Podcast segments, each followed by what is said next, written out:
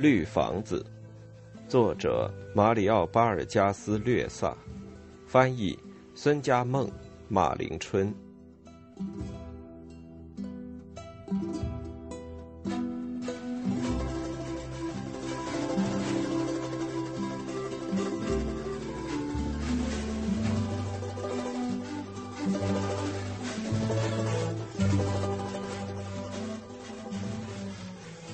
献给帕特利西亚。明天下午到，正是时候。”阿基里诺说道。“我先上岸打听一下，附近有个地方，你可以连人带船先躲一躲。人家要是不同意呢？”福屋说道。“那我怎么办？我的命就完了吗？”阿基里诺，“你先别往坏处想。”阿基里诺说道：“要是找到我那个熟人，他肯定会帮忙的。再说，有钱能使鬼推磨嘛。”你要把钱全给他们，福屋说：“别当傻瓜，你自己留点起码留够做生意的本钱。”我不要你的钱，阿基里诺说：“以后我就回伊基托斯去办货。”在当地做点买卖，等货全部脱手，我就到圣巴布罗来看你。你为什么不跟我讲话？拉里达说：“难道罐头是我吃掉的不成？我全都给你了，罐头吃光了也要怪我。”我不想跟你讲话。福乌不想吃，把这东西丢掉吧。去把那几个阿丘阿尔姑娘叫来。你想让他们给你烧水？拉里达说道：“他们正在烧，是我叫他们烧的。你哪怕吃点鱼呢，福乌？这是飞鱼，胡木刚拿来的。你干嘛不顺着我？”福乌说道：“我想从远处看伊吉托斯一眼，哪怕光看看灯火。”你疯了，伙计！”阿基里诺说道：“你不怕水上巡逻队吗？”这儿的人全都认识我，我是愿意帮助你，但进监狱我可不干。圣巴布罗那地方怎么样，老头？福屋说道：“你去过许多趟吗？”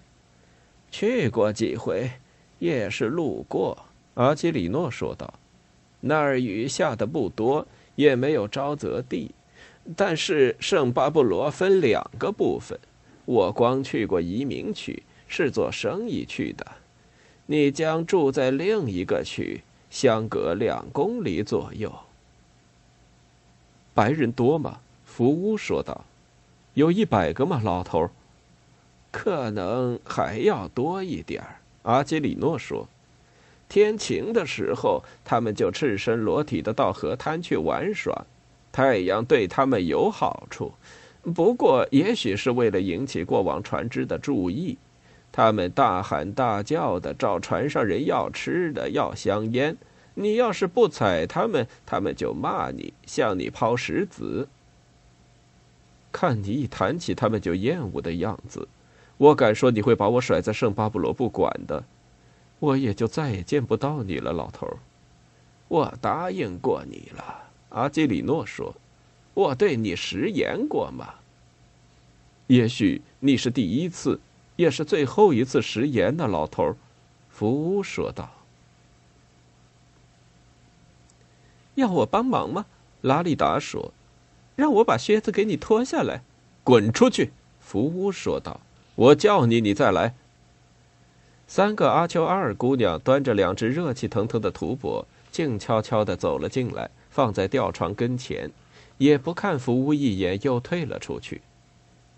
我是你老婆，你不要不好意思。”拉里达说，“为什么我要出去呢？”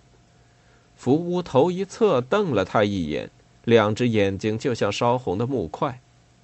滚，洛列托婊子！拉里达一转身走出茅屋，外面天色黑了下来，空气闷得像是要爆发一场雷雨。旺比萨人的居民点里，篝火噼啪作响，火光染红了鲁布纳树，也使人看出那边一片骚动，人来人往，尖叫声、吵嚷声不断。潘达恰坐在自己茅屋外的栏杆上，两腿悬空摆动着。他们怎么了？拉里达说：“怎么这么多篝火？为什么乱糟糟的？”打猎的人回来了，老板娘。潘达恰说：“您没看见妇女们做了一整天的餐词酒吗？要庆祝一番呢。他们想请老板也参加的。老板怎么火气这么大？老板娘。”还不是因为汤阿基里诺到现在还没来，拉里达说：“罐头吃光了，酒也快没了。”唉，差不多有两个月那老头没来了。潘达恰说：“这回看样子是不会来了，老板娘。”现在你是无所谓了，对吧？拉里达说：“你现在有老婆了，别的就什么都不管。”潘达恰爆发出一阵大笑。沙普拉姑娘出现在茅屋门前，满身饰物，又是花冠，又是手镯和脚镯，颧骨和乳房上刺着花。她朝拉里达笑了笑，就挨着他在栏杆上坐下来。白人的话，他学的比我还好。潘达恰说：“他很喜欢你，老板娘。他现在有点害怕，因为外出打猎的旺比萨人回来了。不论我怎么劝，他还是怕他们。”沙普拉姑娘向掩住悬崖的灌木丛指了指，只见领水员涅维斯正走过来，他手拿草帽，没穿衬衣，裤脚卷到膝盖处。我一整天都没看到你，潘达恰说：“你在钓鱼吗？”“啊，我一直走到圣地亚哥河。”涅维斯说，“不过运气不好，要来暴风雨了，鱼儿不是逃掉了，就是藏在深水里。”旺比萨人回来了，今晚要大大庆祝一番呢。潘达恰说：“我说，为什么胡姆又走了呢？”涅维斯说道：“我看见他划着独木舟从水洼那里走的。”哎，他在外面要待上两三天。潘达恰说：“这个土著对旺比萨人还是害怕呀？不是怕，只是不想白白让他们把脑袋割掉。”领水员说：“你懂的。”人一喝醉就恨上心头，这对他不利。你也去参加土著人的庆祝吗？拉利达说：“我划船划累了，我要去睡了。”涅维斯说道。病人到了那儿是禁止出来的，不过有时也出来。阿基里诺说道：“当他们有什么要求的时候，就自己做个筏子推到水里，划到移民区。”他们说不满足我们的要求，我们就上岸。住在移民区的都是些什么人？老头福屋说道：“有警察吗？”“没有，我没看到过有警察。”阿基里诺说：“住在移民区的都是病人的家属、老婆、孩子，他们在那儿还种了地呢。”连家人也这么厌恶病人吗？福乌说道：“连亲人都不顾了。”阿基里诺，有些事儿嘛，再亲也没用的。”阿基里诺说道：“那些家属也不习惯，而且害怕传染。这么说来，根本就没人去看望病人了，是禁止探病吗？”福屋说道：“哦，不，相反，很多人都去探望病人。”阿基里诺说。进入病区以前，要先到一条船上，呃，给你肥皂，让你洗澡，脱掉衣服，穿上一件齐胸的围裙。你为什么总是叫我相信你会去看望我呢，老头？福乌说。从河上就可以看到病房，阿基里诺说道。房子很好，有些就跟伊基托斯的房子一样，是砖砌的。你在那儿肯定要比在岛上生活的好，伙计。你会交上朋友的，也没人打扰你。你还是把我弄到一个河滩上去吧，老头。”福乌说道。“你呢？路过就给我带点吃的，我藏起来，没人会看到我。还是不要把我送到圣巴布罗去吧，阿基里诺。”“哼，你连走路都走不了了，服务，你自己还不知道吗，伙计？”阿基里诺说：“你这么怕旺比萨人，怎么还让他们的巫师给你治发烧？”拉利达说。沙普拉姑娘笑而不答。他本来不愿意，是我硬把巫师叫来的。老板娘，潘达恰说：“那巫师又是唱又是跳，又是往他鼻孔里吐烟草，他连眼睛都不敢睁，连害怕带发烧，浑身发抖。我估计一惊一怕的病也就好了。”一声雷鸣，下起雨来。拉里达跑到屋檐下去避雨。潘达恰仍坐在栏杆上，伸出腿去接雨水。几分钟之后，雨停了，空地笼罩在一片水雾中。领水员的茅屋没了灯光，老板大概睡了。这阵雨仅仅是个预告，真正的暴雨要冲散旺比萨人的集会呢。小阿基里诺听到雷声会害怕的。拉利达跳下台阶，想去看看孩子。他穿过空地，走进了茅屋。福屋把脚伸进土钵里，腿上的肌肉就像土钵的颜色，生着一片片红色鳞斑。福屋一面盯着拉利达，一面拉过蚊帐。福屋，你干嘛要不好意思？他拉开蚊帐，看见他的腿，他咕哝着。我看看有什么不好。他弯下腰去摸靴子，福屋说：“你不要管。”他终于抓起了靴子向他掷去，但没有打中，只在他身旁飞过，撞在木床上。但孩子没有哭。拉利达又走出茅屋，外面细雨蒙蒙。人要是死了呢，老头，福乌说道。就在当地下葬吗？那当然了，阿基里诺说，不会抛到亚马孙河里去的。这不是基督徒干的事儿。你将来要在河上漂泊吗，阿基里诺？福说。你没想过有一天你会死在船上吗？我宁愿死在故乡，阿基里诺说。我在莫约潘巴虽说没什么人了。亲人朋友都没了，但我还是希望能埋在那儿的公墓里。我也不知道这是为了什么。我也希望能回到坎波格兰德去，福乌说，打听打听我的亲戚和我小时候的朋友的情况，也许有人还记得我。有时嘛，我后悔没找个同伙。阿基里诺说：“很多人都提出要跟我一起干，入股合买一条船，旅行生活吸引着所有的人。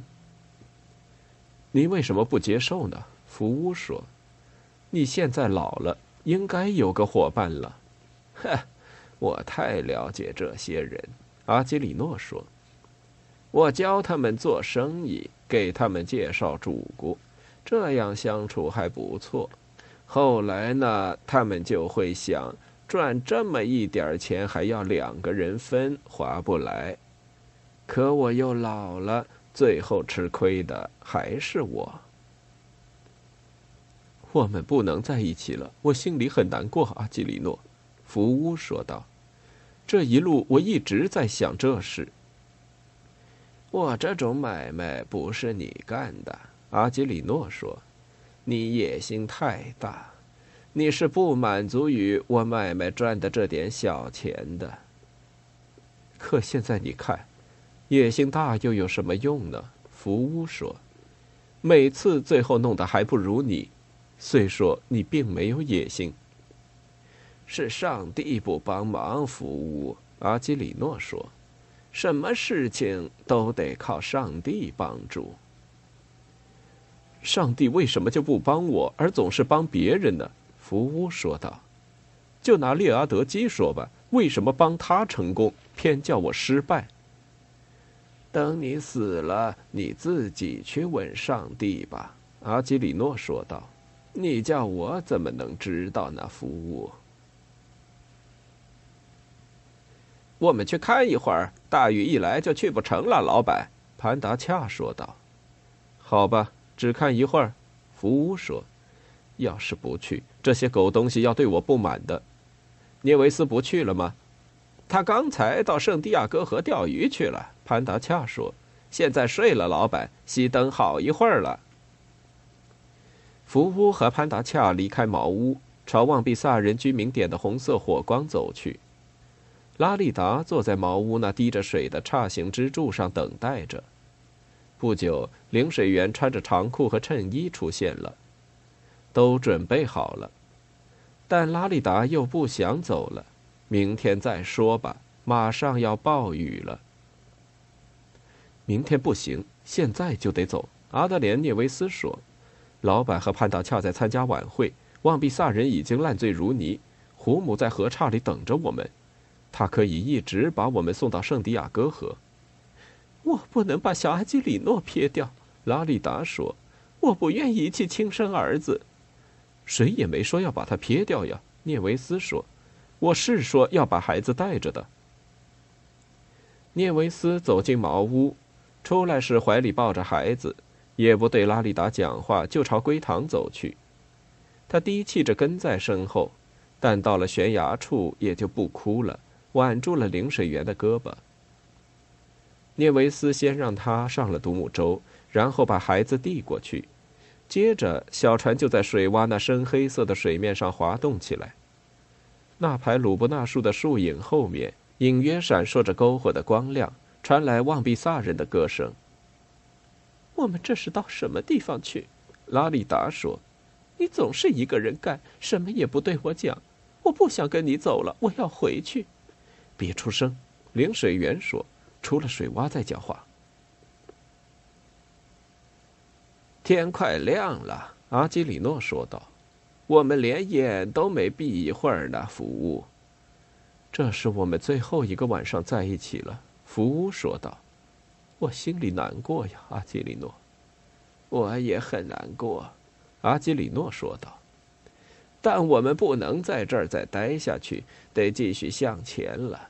你饿吗？”“还是找个河滩吧，老头。”福屋说道。看在友谊的份上，阿基里诺，不要去圣巴布罗。你随便把我放到什么地方都行，我不愿死在那儿，老头。坚强点，服务。阿基里诺说道。你瞧，我算过了，从岛上出来，整整三十天了。